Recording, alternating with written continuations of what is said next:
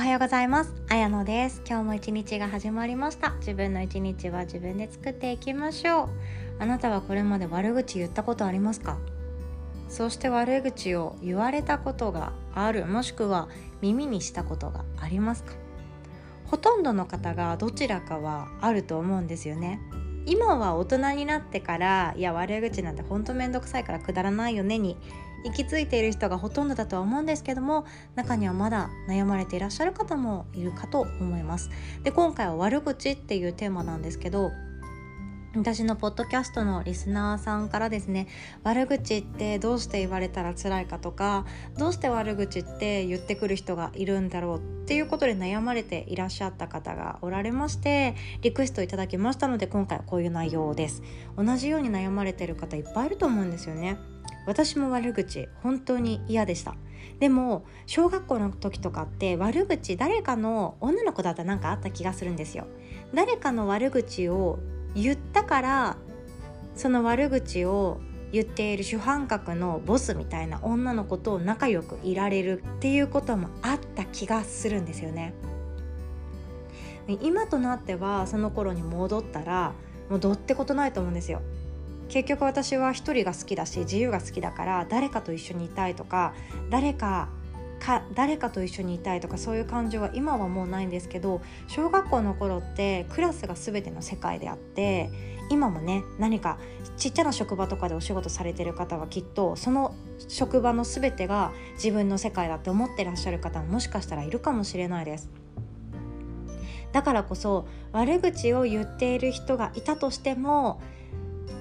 完全に「いやもうそんなくだんないことやめなよ」みたいな感じで言ったとしても後味悪すぎるし 誰かの悪口を言ってるのを「ああそうなんだねへえ」って聞き流すのが精一杯。じゃないと今度自分が言われる側に回るかもしれないと思って辛い思いをされてらっしゃる方もいるかもしれないです。でそもそも悪口ってどこからやってくるかっていうとたった一人の誰か弱い人。自分が私は今悲しいんだとか私は誰かよりも劣っているんだっていう自尊心が足りていなかったり周りに対して自己肯定感がめちゃくちゃ低いけれども口が達者な人が発してしまうこと。それが発端にあることがとても多いです。で悪口を言う人の心理っていうものを調べたらいっぱい出てくると思うんですけどあげられるのが、まあ、例えば5つあげましょう。5個あげるとしたら悪口を言う人がその裏側で思っている心っていうのは1つ目羨ましい。2つ目安心したい。私は私の存在価値があっていいって思いたい。3つ目嫌だなっていうただ嫌悪感を抱いているっていうことだったり4つ目ストレス解消がしたい。で5つ目はこれ一番危ないんですけども癖になっている。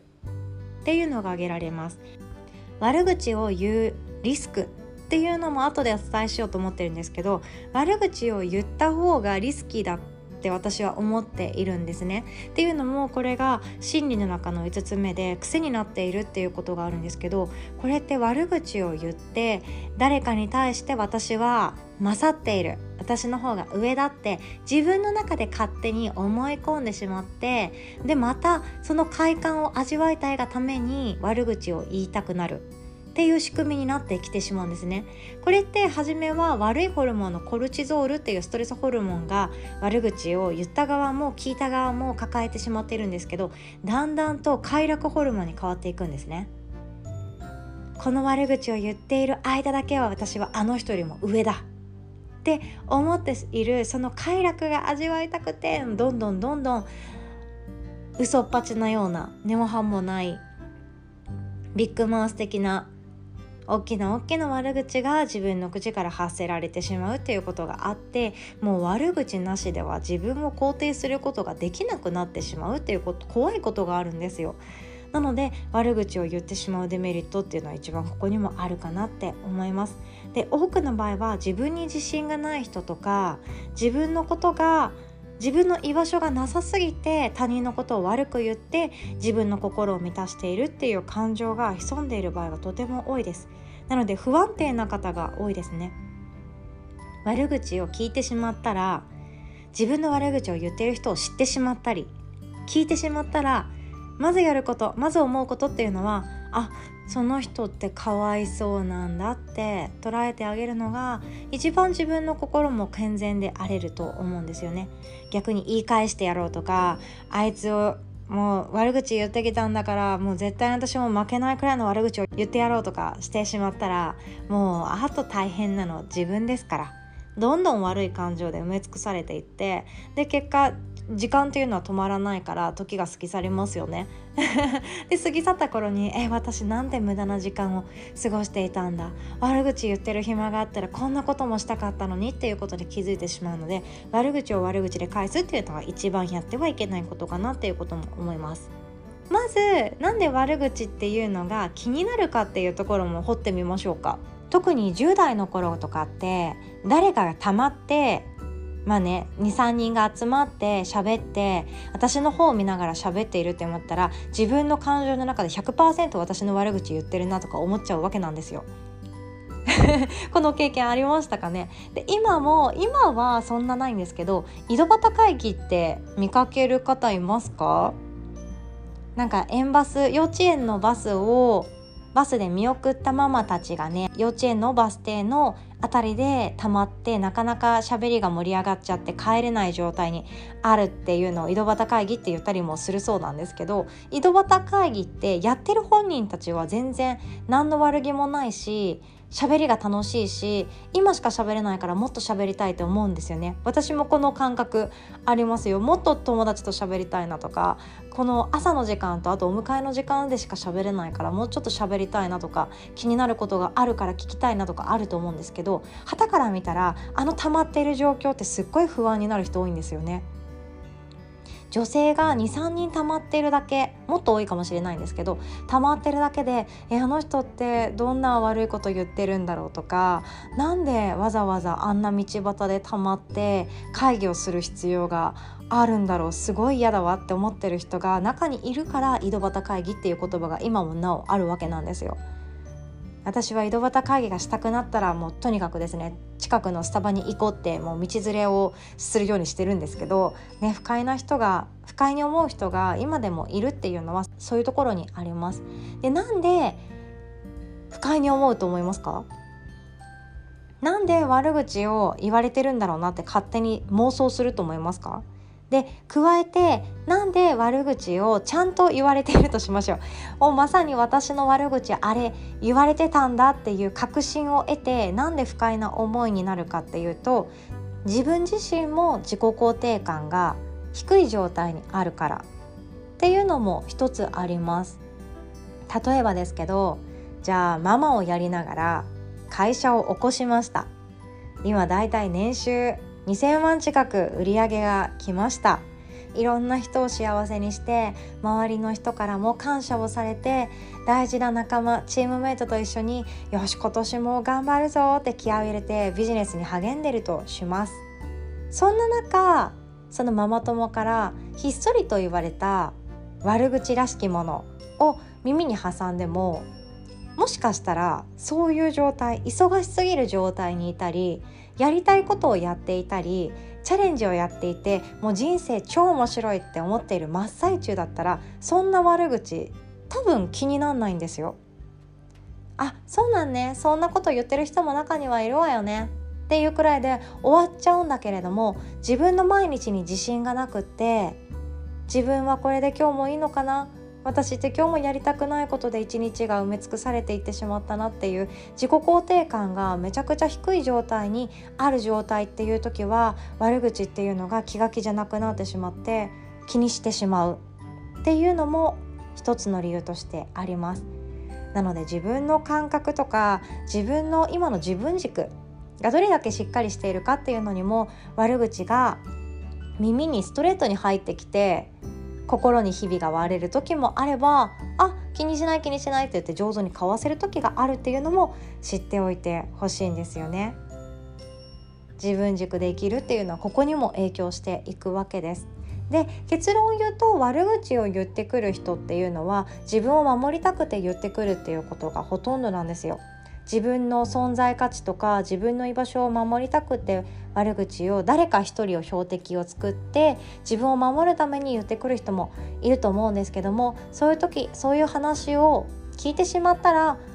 自分のことじゃなくて友達の悪口を言っているっていうのを聞いてしまったらあなたができることっていうのは意外とシンプルでああそうなんだねっていうそうなんだねっていう相手を受け止める言葉よりかはうーんそっか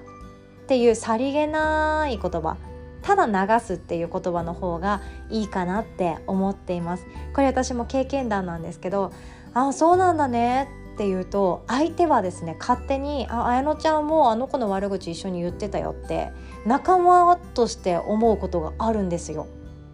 で私は仲間として捉えられてそれからもうずっと悪口を聞き続けるっていう役をやったことがあって結構ストレスに来たんですよね。メンタルやられました。本当もう二度とあの経験はしたくないのでもし悪口を言ってる人がいたら「うーんそうなんだね」じゃなくて「うーんそっか」で終わらすが一番です。でそういう人に対してはあの悪口言う暇があったらこういうことやったらって言ったところで何も聞いてくれないと思いますむしろ今度そういう喧嘩を売る話をしちゃうと自分が悪口を言われる題材にしめしめとされてしまうので「うーんそっかあ時間だ」とか「うーんそっかあ電話かかってきたごめんね」ってもう無理やり話を遮ってその場を終わらせるっていうのが一番いいです。もうスマホなんてね音が鳴らなくっても電話かかってくるシステム誰もが分かってるじゃないですか。バイブレバイブで鳴ってブルブルってなってねミュートにしてるけどあ LINE の電話が来たとかね。そんなことってもう誰でも分かっている状態なので電話かかってきてなくっても電話取ってください。こんな逃れ方で本当いいんですよ。むしろえーと私の友達でがっつりその人を対処しようって思っている人はですねわざわざスマホを消音から解除して音が出るようにして5分っていうアラームをかけているようにしています。5分のアラームが鳴ったら「あごめん用事あるんだったごめんね」って言ってすぐ帰るっていうのをやっているので悪口を言う癖についている友達と話す時はそうやって自分を守るっていうふうに言っていました。これも使えるかなって思います。悪口を言う人の心理って本当残念なことが多いんですけど逆を言うとめちゃくちゃかわいそうな人なんですよ。悪口を言うことでしか自分の守り方を知らなかったり悪口を言うことでしか自分の存在を確認できないっていう現状っていうのはとても悲しい状態なんですね。悪口を言っても言った本人が一番困ります。回り回って本人の耳に入ってきてしまってその本人がさらりとかわしたらいいんですけどその本人が何かしらのアクションを起こし始めたら一番困るのは悪口を言った本人になっていきますよね。そしてそれを味方をしてくれる人っていうのもいると思いますかね悪口ばかりしか言わない人に味方をする人っていうのはだいぶ変わった人だと私は思っています。悪口をずっと言ってる人よりも「いやこんなことやったらさ相手に喜ばれたんだよね」とか「新しい資格これ取ってみようと思っていて」っていう人と喋っていたいですよね。人は軸がしっかりしているところの軸が自分軸がしっかりしている人人のところにみんな集まりたくなるわけなんですよ。自分軸が全然しっかりしていないから悪口で自分っていうものを支えまくっている人っていうのはいつか倒れますいつかダメになります。そんな人のところに人は集まらないですしその崩れ落ちたところでその悪口しか言わない人に対して手を貸してあげたいっていうのはなかなか思わないと思うんですよね。本当に人格者じゃないとそこまでやってくれないと思います。友達がどんどんいなくなっていきます。でもっと言うと人相学でも悪口を言ってる人ってほうれい線ひどいんですよ。顔のシワもすごいんですよ。でストレスと顔のしみしわあとほうれい線っていうのは直結してます後頭部の筋肉が硬直してしまってで顔の皮膚っていうのが突っ張ってしまってるからいろんな悪影響が出てくるんですけど悪口を言うと口角が下がっちゃうっていうだけじゃなくって顔もどんどんしみしわよぼよぼになっていくっていうデメリットがでかすぎるんですよね。なので自分を守る美容方法としても悪口を言わないっていうのは賢明な手段だと私は思っています。こんな理由でもいいんですよ。学校とかで悪口を言う友達に悩んでいるお子さんもいらっしゃるかもしれないですね。私でよければ話聞くので一人で悩まないようにしてくださいね。悪口っていうのはいかに自分の人生の中に入れてこないかっていうのが大事です。水際対策ですね。ということで今日も最後までお聴きくださりいつも本当にありがとうございます。そしてヨガの日ではオンラインレッスンおよびワークショップお好きなもの3回まで無料でご参加いただけます。忙しい方にはですね録画 VTR を3本分プレゼントしておりますのでお気軽に LINE からご連絡いただければとても嬉しいです。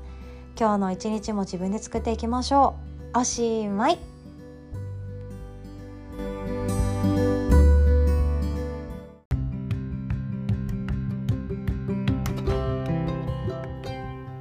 こんにちは、あやのです。いかがお過ごしでしょうか？今日はですね、ヨガの日の7月のスケジュールをシェアさせていただきたいと思っております。ちょっとでも興味ある方聞いていただけると嬉しいです。でですね、7月のスケジュールも盛りだくさんなんですけど、まずはじめに、あの、ズームプレミアムの会員さんから嬉しい嬉しい。コメントをいただいておりますので受けてみての感想コメントですね。をいただいておりますのでここで読ませていただきたいと思っております。よかったら聞いてください。綾野先生桂先生へ。いつも素晴らしいヨガを学ばせていただきありがとうございます。お礼を言いたくて連絡させていただきました。私がヨガを始めたのは友人がインストラクターをするからというきっかけからでした。今思い返せばストレッチの延長のようなヨガでした。まあそれもいいですよね。本当気持ちいいと思います。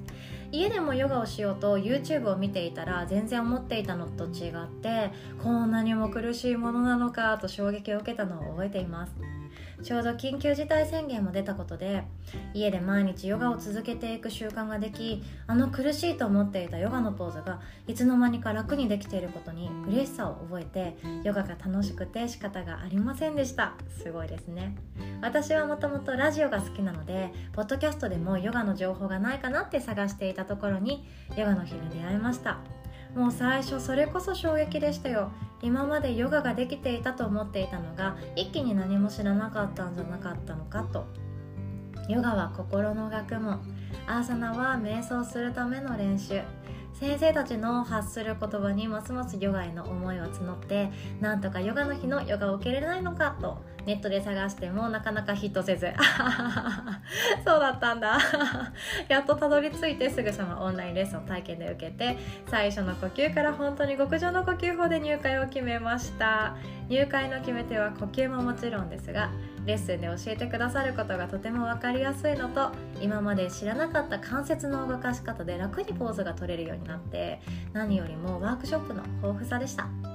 解剖学からマインドフルネス月経コントロールやさまざまなことを Zoom プレミアムから参加し放題だったことです。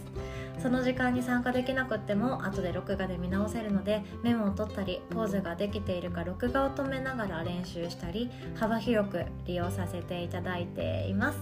疲れた時はリストラティブヨガっていうのがあってそれをすると本当に気持ちよくてシャバーサナも先生の誘導でそのまま寝てしまうことも 嬉しいですね。参考資料も添付してくださるのでこの値段ではかなり安いのではと最近すごく感じています。動画も半永久的に保存できるので好みに分けて私は保存して YouTube で流しながら練習しています。いいですね。そのやり方ぜひ教えてください。毎日毎日今日のヨガは何かなってスケジュールを見るのも楽しみだし先日は Zoom プレミアムのオフ会に参加しました。初めて会う方ばかりなのに好きなことが共通しているだけで勝手に親近感が湧いています。そしていろんな悩みにも相談に乗ってくださりあっという間にヨガの日の人気が出て早くに入会してよかったって心底思います。ヨガも楽しみですが先生に会うのも LINE が届くのも毎回楽しみで近かったら本当に先生たちに会って直接レッスン受けたいって思ってます。いつも私たちに寄り添い LINE では温かい言葉をかけてくださったりと本当にありがとうございます。出会えたことポッドキャストから先生たちを探し出せたこと全てに感謝しています。ということでありがとうございます。とても嬉しくって励みになります。ポッドキャストからご入会された方もあの本当多くって実は半数以上になってきたのかな？って 思うんですけれどもみんながみんなじゃもちろんなくってみんないろんな個性があるからそれがいいってところもあるんですけど好きなものが似てるっていいですよね。耳を使ってでも隙間時間さえも学びたいっていう方がとても多いし忙しい毎日を頑張って生きているけれどももっと自分を高めたいって思っている方が集まってるので本当に共感できたりお互いのことを褒め合いながら成長できる場ができてよかったなって私も思っています。またこうやって仲間が増えていくの楽しみだなって思っております。これからもよろしくお願いします。ということで7月のヨガの日のスケジュールを簡単に説明させていただきます。全部読んでると長くなっちゃうのでポイントだけ。まず桂先生がですね7月1日は45分クラスでお腹痩せピラティスをオンラインでしてくださいます。桂先生のレッスン出たことありますか？私は本当にきついです。っていうのもきついっていうのは気持ちいいきついなので嬉しいんですよ。体は喜んでるんですけどコアに本当に効く感じがありますので是非ともまだレッスン無料のレッスン枠残ってるっていう方は是非参加してみてください。そして7月3日土曜日の朝9時からは私が無料でレッスンを開いております。リフレッシュヨガそしてマインドフルネスっていう1時間レッスンで Zoom オンラインですので是非とも私のレッスンも待っておりますよ。リフレッシュヨガは体ほんと心地よく伸びていきます。朝ヨガするだけでパフォーマンスってめっちゃ上がるんですよ。そして1週間に1日だけでも自分に自分の心と体が喜ぶことやってあげてください。それだけであいいよいいよって言えることが増えてくんですよ。すごくね今の抽象的な話なんですけど例えば1週間の中で平日はずっと家事と育児をしていたり仕事漬けだったりすると自分の時間がなさすぎて自分のこと自分の心が分かんなくなっていくんですよね。それでも土曜日の1時間だけですよ。1週間の中のたった1時間だけでも自分のための時間を割くだけで家族に対して「あいいよママこれで大丈夫だからうんうん」みたいな感じでね相手のことを優先できたりとか会社にいてもただやればいいだけの仕事っていうんじゃなくてプラスアルファ相手がもっと喜ぶことってどうやったらいいんだろうっていうマインドがね整っていったりもするのでこれすごく面白いですよ。1週間に1時間だけでも本当いいです。自分のために使っていきましょう。そしてそこから平日はですねオンラインレッスン私は30分クラスが連続していて太ももお腹シェイプヨガとかあとは寝たままほぐすヨガとかディープリラックスと呼吸法とか二の腕シェイプヨガリンパ巡る壁ヨガ体幹トレーニングっていうものがありますのでもう興味ある方カレンダースケジュールから見ていってください。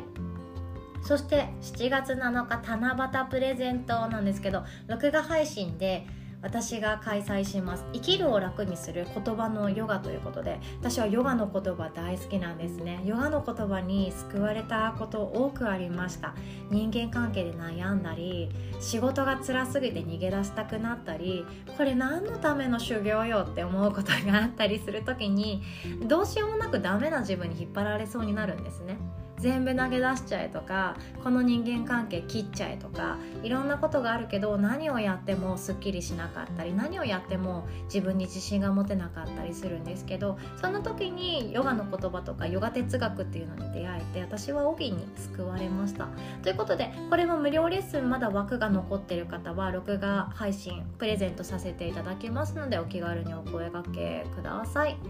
そして7月10日の朝9時からは桂先生が汗をかこうシェイプアップヨガということでまたオンラインで開催してくださっております。今月も金曜日と水曜日はリアルの対面レッスン、えっと、東急田園都市線宮崎台から10分くらい歩いたところにあるところなんですけどそこで桂先生が教室開いてくださってますので気になる方は教室も行ってみていただけるととても嬉しいです。7月10日の夜8時半。そして7月24日土曜日の夜8時半からはどちらも無料のワークショップヒーリングヨガ開催いたします。7月はですねどちらも土曜日なんですね。なので普段忙しくっていけないよっていう方ももしかしたらリアルで参加できるかなと思いますので手帳ご持参の上参加していただけるととても嬉しいです。そしてご予約は LINE からご連絡いただけると助かりますので LINE からお知らせくださいね。まだ中身のコラムの内容は未定なんですけど今回も人間関係とか生きづらさにまつわるお話だったり今私の手相鑑定そしてカウンセリングに来られてる方が一番悩んでいる副業の始め方とかあとは自分でやりたいことを軌道に乗せていくにはどうしたらいいんだろうって悩まれてる方も多くいらっしゃるなって気づきましたのでそういう何て言うんですかね実践編のお話もできたらなとは思っております。でもいつかはね参加型でやりたいんですよね。みんながいい話とかおすすめしたい本を紹介できる場所だったりとか自分のやっていることを紹介し合える場所にしたいなと思ってますのでお楽しみに待っていただけると嬉しいです。そして第4週目も盛りだくさんですよ。私のワークショップなんですけど7月20日は、えっと、チャトランガとアップドッグこれおさらいしてマスターしていきます。ヨガに出られたことヨガ教室に行ったことがある方はですね太陽礼拝っていうのを必ずやったりする、まあ、ところがほとんどなんですよね動くヨガでいうと。その中でチャトランガって言われる一見腕立て伏せのようなめっちゃきつそうな見た目のアーサナとアップドッグっていうもうお腹の筋肉絶対使わなきゃやばいじゃんっていうアーサナがあってその2つがですね結構レベルが高くて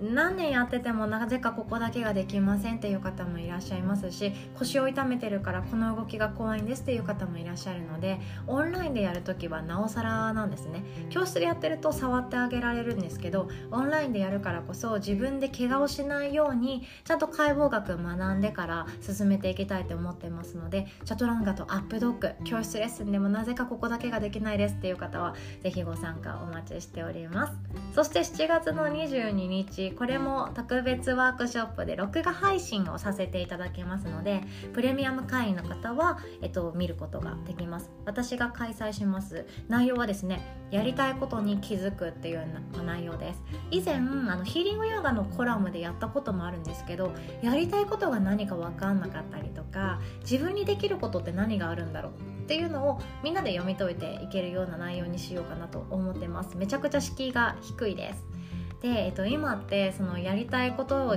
やって自由に生きるっていうキャッチコピーみたいなのが日本のフリーランス界ではあったりすると思うんですけどフリーランスになったとしてもやりたいことだけをやって生きるっていうのはほぼ不可能です。やりたくないことをむしろ自分一人でやらなきゃいけないって思って始めた方がいいかなって私は思っていたりもします。私だったら本当文章書くスキルが下手くそすぎるのでこれって本当誰かにお願いしたいけどいやそこの外注は削減してしてこれは自分でやってあげようかなとかあとは人付き合いが苦手だったらクレーム対応とかこういうタイプの人とは苦手なんだけどなっていう人とも喋らなきゃいけないような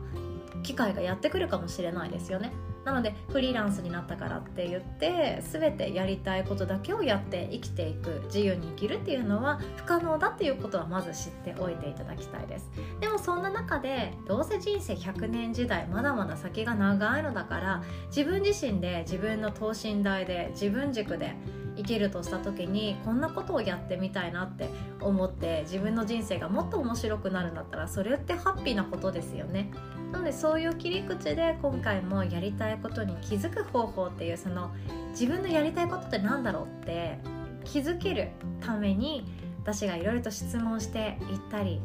お話ししていく動画になっております。お楽しみにお待ちください。そして最終週も面白いですよ。桂先生がまず7月26日の月曜日はバランスアップヨガオンラインで開催してくださいます。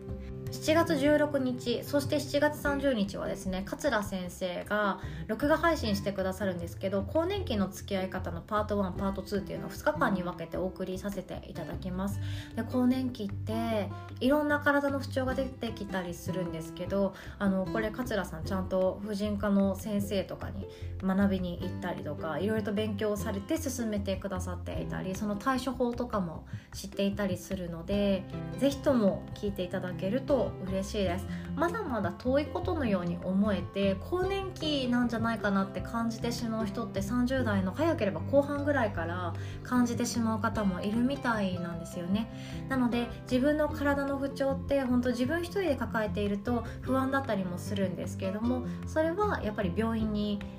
いてほしいなっていうのはメインなんですけどまあ知っておくだけでいいかなっていうレベルの方は是非とも録画配信チェックしていただけるととても嬉しいです。そしてあのまた日付戻りまして7月の27日は私が開催します筋膜リリースローラーを使って疲れた日にどういうやり方をしたらいいかっていうほぐし方を教えますのでリリースローラー持っている方はですね是非ご持参の上ご参加ください。そして翌日28日は録画配信いたします。これはですね私が配信するんですけど人間関係を楽にするヨガ哲学というものです。人間関係って一生悩みますよ。